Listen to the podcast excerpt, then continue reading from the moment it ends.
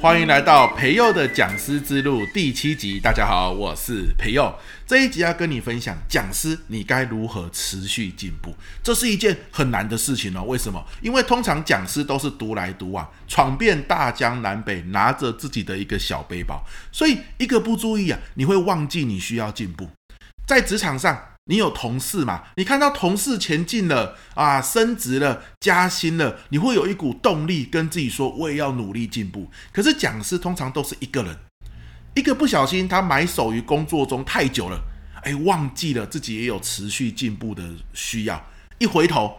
一两年过去，你可能就被抛在时代的洪流后面啊，这个是很恐怖的一件事情哦。所以我们要随时意识到要进步，但要怎么意识呢？今天跟你分享三招，其中第一招最重要，第一招叫做抱团练习。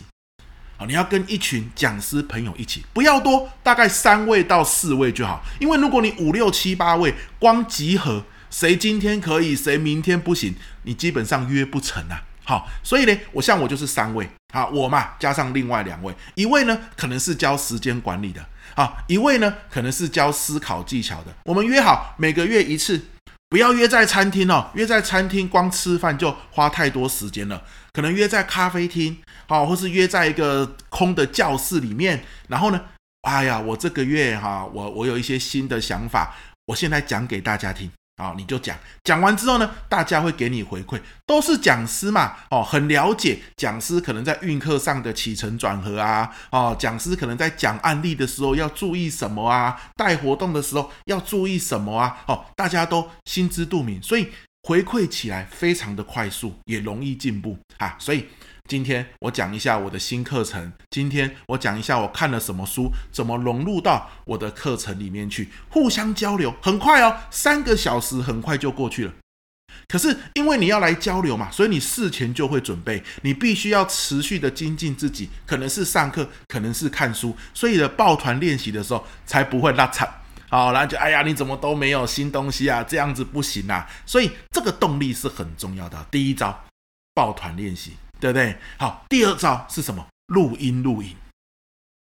自己哈、哦、去上课的时候啊，有时候录影哦不太方便了，那就录音嘛。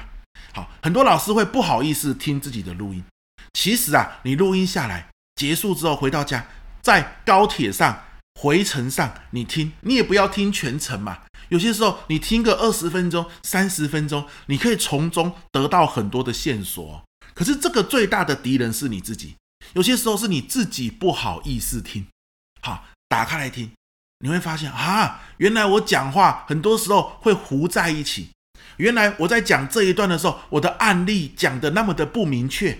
原来刚刚学员提问的时候，我的回答并没有针对他的回答，哦，针对他的提问来回答。然后他的口气有一点点不耐烦。哎呀，我刚刚都没有注意到，好，因为你讲师在现场要注意的东西太多了。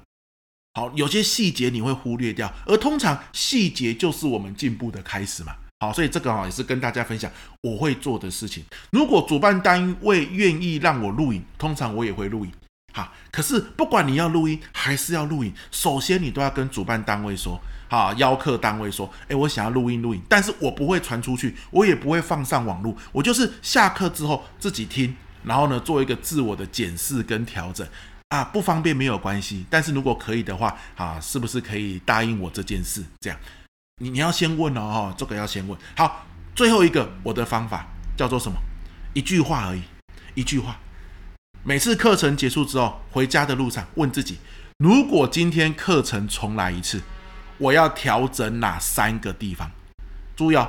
今天课程重来一次，我要调整哪三个？不是我要调整哪些地方，这样太笼统了。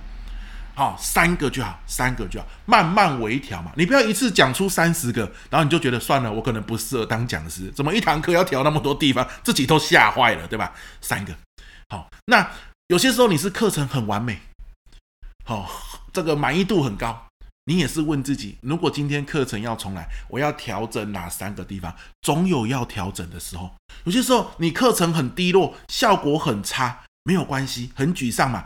这个时候你更要问自己，如果今天能重来，我要调整哪三个地方？说也奇怪哦，我的经验是这样，或许今天搞砸了，我非常的难过。可是当我找到我要调整的三个地方之后，我忽然觉得，诶，那我可以再进步嘛？我下次进步就好。我已经找到我可以改进的地方了，心里反而会踏实下来。好，这个是我长期、常年好在讲师这条路上面，我给自己的一个要求，不断的用这三个方法。